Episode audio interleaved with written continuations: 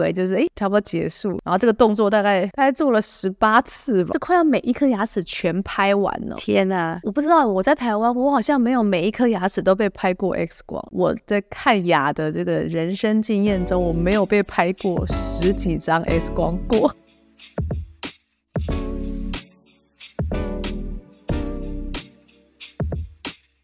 嗨，我是派蒂小姐，我在美国西雅图。嗨，我是 Lilico，我在日本东京。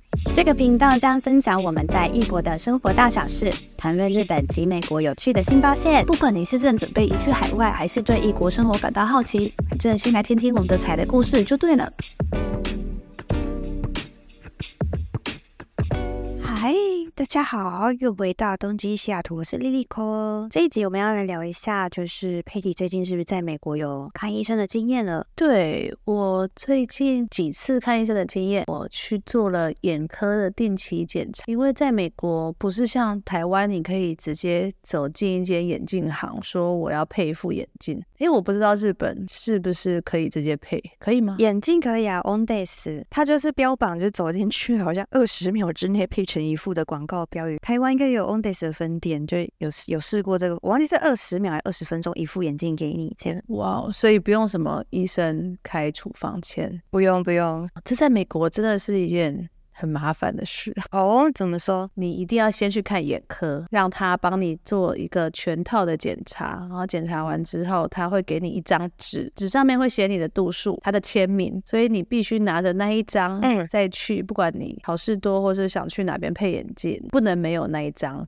处方签，嗯嗯嗯，就是你要配一副眼镜，步骤不像台湾或者是日本，你直接走进去就能配。然后美国这边也有那个 Gym 哦，我知道，对，它跟 Ondays 是有点对竞品竞争平台，他们的镜框就算比较 fashion 吧，就它的整个品牌的那个提供给人的感觉是比较新潮一点的眼镜行，在美国一样啦，你就要拿张纸给他看，然后他才会帮你做下一步。连镜片都要这样子，要处方签才可以做下一步，然后隐形眼镜也要哦。我要补充，隐形眼镜的话，日本也是比台湾麻烦，也是要处方签才可以去购买隐形眼镜哦。哦，对啊，像我这两次从台湾来，我都是戴了，就是那种。半年份的隐形眼镜，在美国，如果你在一间公司上班，通常公司的保险会让你一年会可以有一个检查眼睛的一个，算是一个免费视力检查。眼镜的处方签我就付了二十块美金，隐形眼镜的处方签我就付了四十五块美金。去做那个眼科的检查完之后，我就得到两张处方签，然后我自己就大概付了六十五块美金。嗯嗯嗯，就那个价钱我觉得还可以，而且它那个处方签它有一个 expiry date，然后像我的隐形眼镜好像就可以到。二零二六，就等于说我在二零二六前，我就可以在美国直接去买隐形眼镜。嗯嗯嗯，蛮有感的。就我去做视力检查，我觉得检查的非常非常详细，跟我以前在台湾的经验，我觉得有点不一样。去，然后他会帮你量一下度数嘛。之前有一些比较细的眼镜行，是还会量你一些这个距离，眼球跟眼球中间的一些距离。我自己觉得我那天去检查那个视力啊，他帮我做的检查大概有八项吧。你能不能举出你觉觉得跟台湾不太一样的那一项，因为台湾不是会看你，就是你头贴近一台机器，然后看热气球，检查你有没有远视、近视这样。热气球或是一些农场，我也有热气球哦。OK，对，就我就很熟悉嘛，我就想说，嗯、哎呀，热气球来了，然后这是一个 global 的热气球，对，到了美国还是那一颗热气球。我想起来，我之前在台湾有去过那个大学眼科，就我那时候想要做那个近视镭射的评估，这个就很详细了。就我之前近视镭射的评估，就大概大概也是六七项，所以我觉得这次美国的经验有一点是，就是当初那个近视雷射的评估，就很多机器，然后你要看很多东西，然后遮左眼、遮右眼等等。Oh. 印象中这一次啦，就是我觉得还有一个蛮有趣的是，那个医生叫我看着他的眼，右眼看着他的右眼，他的手会在旁边比一二三四五，我要告诉他我余光看到的号码是多少。哦。这很酷哎，就是我觉得他连那个斜斜这种看余光，他也有测，可以看多宽这样，哇，很酷哎。哦，我先讲一个，我觉得在美国蛮好的一件事是，虽然都要预约嘛，所以我那时候也是先上网预约，可是预约你一去。就是你那个时段就会是你台湾的医疗很方便，然后你随时都可以去看医生。可是我朋友去看甲状腺这种慢性病，即使你已经三个月前挂号，到现场你还是要等三四个小时，插完那个健保卡，可能不知道你过号还是什么。台湾我知道有一些医生就真的有点，他们会看到半夜的，知道吗？医生连同病患一起就是看到半夜这样。应该说，医生可能就他看完整，他就接受挂号。可是可能已经挂到一百三十号。之前我朋友去看一个那种心脏科，反正他就觉得自己有点心跳有点快，他就去挂一个心脏科，就挂到一百一十二号，完整。我记得六点开始吧，所以他最后看完已经半夜一点嘞。哇！就医生真的是看完了，我就心想说，哇，医生也太辛苦。这个是我自己觉得，虽然美国你要可能真的预约可能要一个月，可是你去那个时段。就会是你预约制，所以你这个病人你现在来，我就会专程看你，而不是你插了卡还要坐在那边等号码。OK，我可以再分享一个是看牙科的经验，然后这就选了一家合作的，我就预约了一个时段，然后我想说去就要洗牙，但没有，就是他第一次有点是。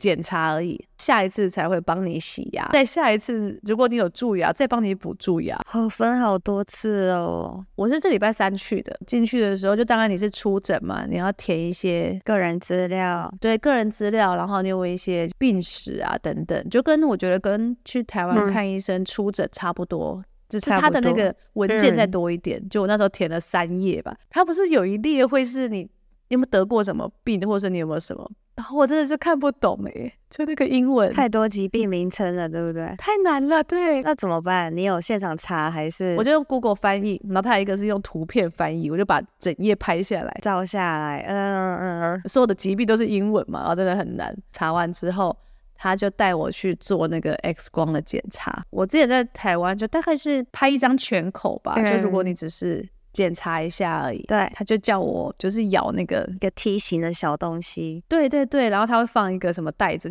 这个经验都跟台湾一模一样，他那时候就叫我咬。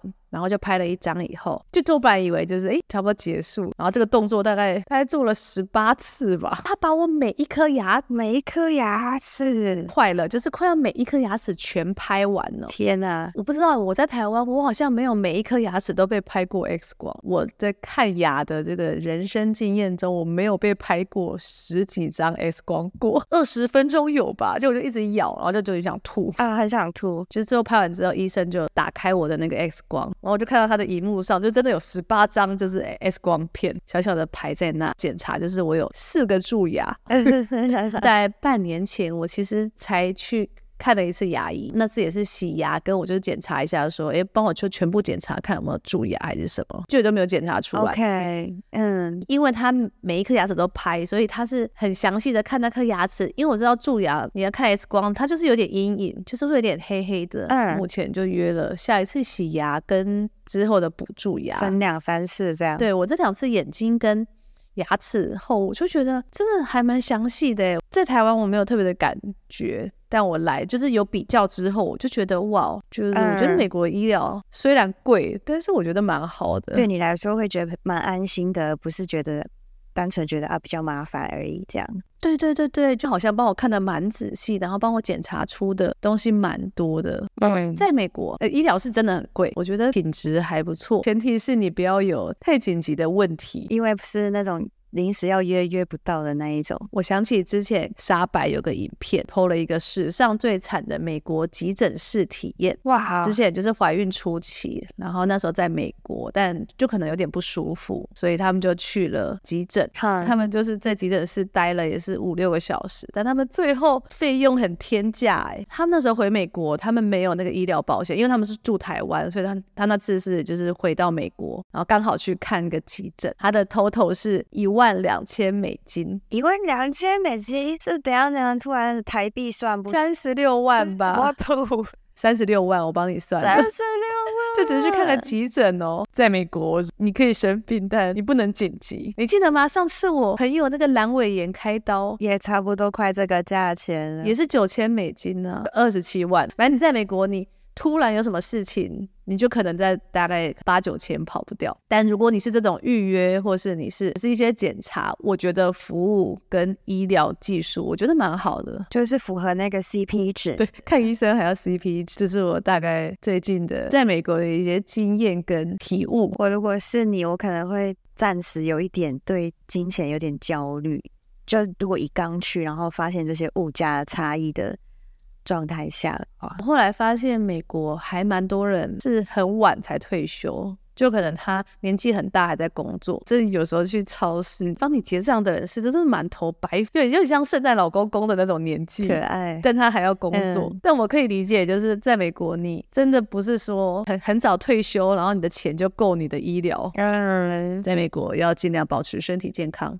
那我们来聊聊日本的医疗，或是你有没有什么经验可以跟大家分享？好啊，我这边分享一些日本的健保有给付的一些检查内容。好了。只要你是公司行号有加保、健保，或是你是自己，比如说自由业，然后你有在国，你有加保国民健保的话，日本这边都有一些他那个年度提供给你的一些健康检查。那你有付这些健保的话，比如说胃部的检查的话，就是说两年可以给你做一次，然后五十五十岁以上的人两年可以做一次，等等，就是有那种几岁。可以几年做一次的这一种配套措施，嗯，嗯，就台湾也有吧？哦，对对对，只要你有加国民健保的话什么的。诶，可是我想问一下，你这国民健保是指你要是国民吗？还是你只要是居住者就可以？哦哦哦，居住者，国民健保只是一个不同于。公司健保的一个品相而已，oh, okay. 就是如果你在你隶属在一间公司内，你就会加进公司的健保里，就那是公司给你的福利其中之一。那这边的国民健保不一定要是日本国民，就是你是居民，但你并不隶属在任何一间公司下，你没有加进健公司的健保，那你就会加进这个叫名名称叫做国民健保的的的一个健保制度这样。那无论是哪一个制度，就是让你都可以有享有。去做定期检查的这个服务，嗯，我自己很深的经验是，因为我来都是一隶属在公司的健保下，那我还是有收到说免费的其他健检的一些，他会给你一个一封信，然后就说这边是你这个岁数可以去申请的一些免费的追加服务，这样。你不只可以去公司给你的，像刚刚佩里有提到，就是他们配合的公司里面去检，你另外还可以，因为你住在。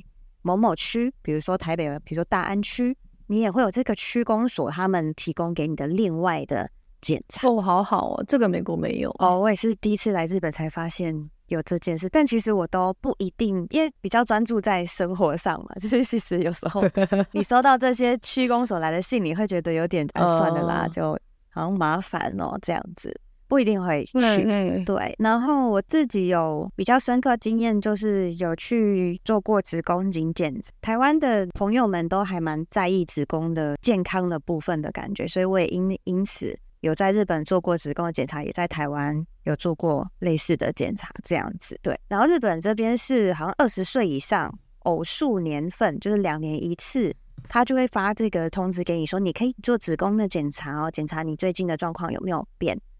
然后是二十岁以上就开始每两年会发给你一次通知，这样子。嗯嗯嗯。那其他还有一些肺部的检查、胃部的检查和呃胸部的检查，这些都会在日本的厚生劳动省，就有点像是台湾的健保局，国家的健保局的官网上面，它会刊载在上面，你可以去参照，然后就是可以去掌握你的权益。就如果你没有收到这些通知，你可能可以去电话说。啊，你可能想做这些检查，今年有没有可能可以去做个联络，然后你就可以有机会受到多做一份检查，然后让自己的健康受到一个保障，这样就比较多看到四十岁以上的品相会渐渐变得更多，肺部，然后乳房检查和大肠癌的检查，检查你有没有血便。五十岁以上呢，就是可以增加说胃部的检。然后我自己查了一下，就是住在某个区里面，比如大安区里面，你是好像固定年龄，比如说三十、三十五。然后四十岁，他每一个检查提供的间距会不太一样，就大家可以在这个日本的厚生劳动省上面，呃，刊载查得到详细的资料。你刚刚讲的这些比较是那种政府提供的嘛？对，像是公司会有那种一套的健康检查嘛？因为以前台湾有，台湾会配给你那种一年你可以检查全身。日本有这种吗？日本有，只要你隶属在一间公司里面，它一般都会，这应该是员工的权利。所以他就会配给给员工一年一次的检查，这样子会有。美国这边有一个属于你的家庭医生，可以去做一些很基本的检查。但我记得那个很基本的检查真的很基本，呃，这些说理科检查，反正就是摸一摸嘛，然后看甲状腺什么，就是大概。但如果你要再做一些什么超音波或者是一些抽血，好像就就你自己就要自费蛮多项目的。嗯，所以我知道很多人会在那种回台湾的时候就去。大检查，去预约那种健检中心，然后去什么肠胃镜、麻醉啊，然后一系列的检查，真的是不得不再为台湾的健保拍拍手一下，就是大家台湾健保真的便宜很多，比起外国。但我还是觉得台湾那个是要等很久这件事情，就不知道有没有什么改善的办法。但是虽然不一定要说改善，但我知道台湾现在有些诊所是你以前你健保卡是要直接对人的窗口给他临柜，然后让他登记你的资料。现在是不是有一个 monitor，然后你就是把你的健保卡给插进去就可以登记号码，说排队检查了？有一些啦，应该不是全部，对不对？我觉得现在蛮多医院。多数都有那个 monitor，都有哦。OK OK，我刚刚讲的情况是因为整间真的太多了，然后他们接受太多号码，所以变成你插进去以后，你还要等三个小时。呃，插进去是报道嘛，他就会说什么谁谁谁已报到。你今天挂到五十八号，但你去的时候是二号，不可能突然到你嘛？大家全部都有去，你就是要从二号等到五十八号。但我知道有有一些 app 就会是那种会告诉你的号码，像我以前去，我忘记去哪，去国泰还是什么，就它有个 app 可以看。但有时候你就是看它，想说好，我出门了，然后一到 Okay. 就是在你前面一个对，然后你过号又要它有一个逻辑，你知道过号有一个逻辑，什么几个顺号，几个过号，然后才会是你排候补了这样。对，反正。因为顺号的人还是很乖乖，就是时间内到，呃，在那个号码响起前，他才到。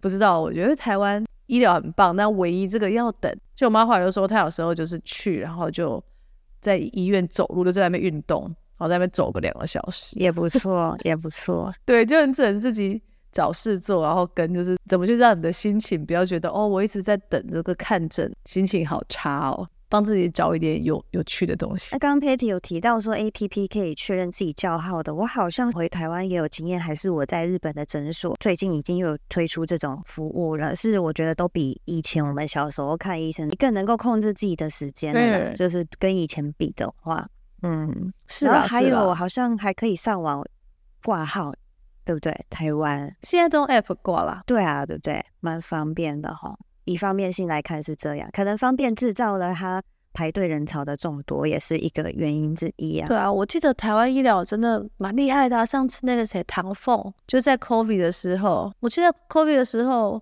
他不是开发了一个 App，对，连国外都觉得很厉害啊。那个啦，简讯十连制，只要你直接扫 QR code 就可以带入你的简讯代码跟收件人。我记得那时候好像连国外都说哇。太厉害了吧！就简讯免费，不用加会员，不用特殊设备，不留个资等等，这一切的技术都是蛮厉害。但我觉得 COVID 这件事情，现在在美国已经几乎就已经结束了，还是很多人确诊。像我们很多同事就说：“哦，我得到 COVID 了什么的，然后在修复中。”就是我说，但就真的是已经是很解除那个恐慌了吧？嗯，对对对对，就对，就已经是一个哦，我感冒了的那种。我觉得大家症状还是蛮严重的，就是症状没变，依依然还是会那些很痛苦的症状。然后日本好像从中途，呃，我的中途是说，比如说 COVID nineteen 可以算是二零一九、二零二零开始的吧。然后日本大概到二零二一、二二的时候，就一直在标语一个，就有一个标语说 With Corona，就是 W I T H，就是我们要过一个和 Cor 啊 COVID nineteen 并存的一个，用这样的精神在继续。经营这个经济下去，这样这个经济体下去，所以到现在一样，我觉得跟 Patty 观察美国一样，我观察日本也是，就是大家还是 你还是看得到同事一直在得病，然后大家车上还是在咳嗽、戴口罩，或是不戴也都有个人选择，但大家的心态已经从二零二一二开始有一个 With Corona 的这个心态在在过着平常的生活。嗯，哇，很酷，觉得很害怕，因为。得一次就觉得身体好痛哦，所以哎、欸，可是你你你还要戴口罩吗？我还会戴，你会吗？你还会戴哦？我美国没有人在戴啊。哦哦，在美国反正戴口罩看起来就很怪，怪怪。没有没有没有没有，日本也都不戴了。我觉得台湾医疗很亲民的一个是，台湾就是不会像美国或日本需要预约排队那么风气那么重，就是你要提好前面。你可能就是附近诊所有空档，你也想检查这个项目，哎，你稍微上网预约好，就好像可以去了。然后我记得我去的时候的隔三天，我就要再做 COVID-19 的检测，因为上飞机前要检测，那个年份还是需要，所以我卡了那么多检测，我就说我没有办法再去诊。一般是说，好，你今天检测完，我们帮你送交到医院检查你的协议，后面会有一个报告书，你可能要本人再来拿，或我我邮寄给你。那因为我的本身后面剩下的那几天没有时间去那个诊所了，然后我就说我就要我还要排别的检测，然后我检测拿一拿我就要飞飞机了。他们还蛮人性化的服务，就是直接我就说我留 email 给你好不好？然后他就说好，我们寄给你 PDF 档。原本在我们诊所我们会就是做保管或是销毁的动作这样。然后我真的在日本下飞机之后的隔两天，我就收到。那个诊所档案用 PDF 画，然后寄来给我，然后告诉你说你检测结果。就是我会觉得说台湾，我看到台湾很亲民的一些部分，因为我相信这个并不是他们本来的服务项目之一。嗯嗯嗯嗯，这是我的一个经验分享。我还蛮喜欢台湾健保跟就是那种亲民的服务，我真的都喜欢。赞。好了，那我们今天先。聊到这，嗯，老话一句，就大家要身体健康，不管你在哪里。对啊，我只是有感而发。我觉得在美国这次啊，从台湾回到美国啊，就我们全家就生病了好久哎。嗯，我都在想说，我是从飞机带回什么病毒？就我一回来之后，反正就最开始就喉咙有点不舒服，到后期就是你就是很明显咳嗽超多痰，然后狂咳嗽，我还有发烧一两天。嗯，可想而知我也没有去看医生嘛，因为也等排到都好了，身体都好了。对哦，但是 美国有一些那种视讯看诊，有一些小朋友就一直说他肚子痛，然后真的有点发烧，然后就犹豫很久，想说不然帮他排一个那个视讯看诊，然后就打开那个网页 waiting time，然后我们就按了排队网页啊，就一个小时。都没有任何的进展，没预约嘛，所以你要等超久。然后我那一次就是，就我觉得我是咳最久的人，嗯嗯、然后我就买了一大堆成药。然后那时候还跟 LiLiCo 在讨论说，哎、嗯，台湾带什么大正？对，我带那个大正来，但是好像没什么用。再去买了美国那个剂量很强的那种治咳嗽的，换药了。但我自己觉得最后是身体自己好的，就已经过很久，已经过两两三周以后。才好的，辛苦了，咳了那么多周，天呐！我就说我在台湾，我一定马上去看医生，然后医生可能就开个抗生素什么，你可能就对对对对对就好了。我自己觉得有点严重，然后我还特别测了那个检测，就是 COVID 也没有，但我觉得诶，是不是流感？可是我也没有那个流感的。测试剂，对啊，到底为什么啊？可是你会说这是水土不服的其中一种吗？没有啦，不是啦，我觉得就就，是病毒或细菌感染，我不知道什么，因为我自己不是医生，呃、不觉得自己严重到需要看医生，所以你就只能靠自己的身体让它恢复，然后还周更，Podcast 还可以周更。这个人是不是很强？真的，我记得我那时候就讲话讲一讲，然后先咳一下，就是后制再把它剪掉。现在健康就好，希望大家也就是大家的身体健康。你超强。好，那我们上这一集 podcast 的时候，应该这周本周就是台湾的农历新年了，嗯、对不对？那我们就先，我们的。大概吧，他们不知道。不是不是，我是在在美国，真的没有什么感觉，因为家人就就亲戚就不在这，也没什么过年感。但我知道台湾就是大家已经在蠢蠢欲动，就婆说，哎，买了很多新年的东西啊什么。对，预祝大家新年快乐。对啊，我期待看到大家 IG 上面的 po 文，吃很多年夜菜哦，好期待哦，我好想吃哦，好想吃。最近呢，美国好事多在疯抢一个东西，跟过年相关。什么？年糕？台湾的乌鱼子，很酷哎，从空运还是海运来的？就在美国好事多，他真的写台湾乌鱼子哦，然后一盒小小的，好像卖。五十块吧，嗯嗯、但就是这边的华人就是疯抢。美国没有什么年味，但如果你吃到台湾的乌鱼子，你就会有更回到家乡的感觉，家乡味，而且也算是一个一种山珍海味吧。我记得它依照产地，有些也并不是很便宜。Patty 要去抢购一番吗？没有，然后被抢完了，我没抢到。靠，他已经收好了，没有，我没有抢到。但我知道很多人在 买，希望他赶快进货。好，祝大家先预祝大家新年快乐哦，好好吃年夜饭。好，新年快乐。好哦，今天这期就聊到这啦。喜欢这样的内容呢，可以订阅或是在 Apple Podcast、Spotify 留言给我们，并且给我们五星好评，都会是我们持续制作的动力哦。还有还有，别忘了 follow 我们的 Instagram 和 Facebook 粉丝专业，锁定东京遇上西雅图的日常分享，也欢迎你们在上面与我们互动，分享你们的生活 style 哦。那我们就下期见，拜拜，拜拜。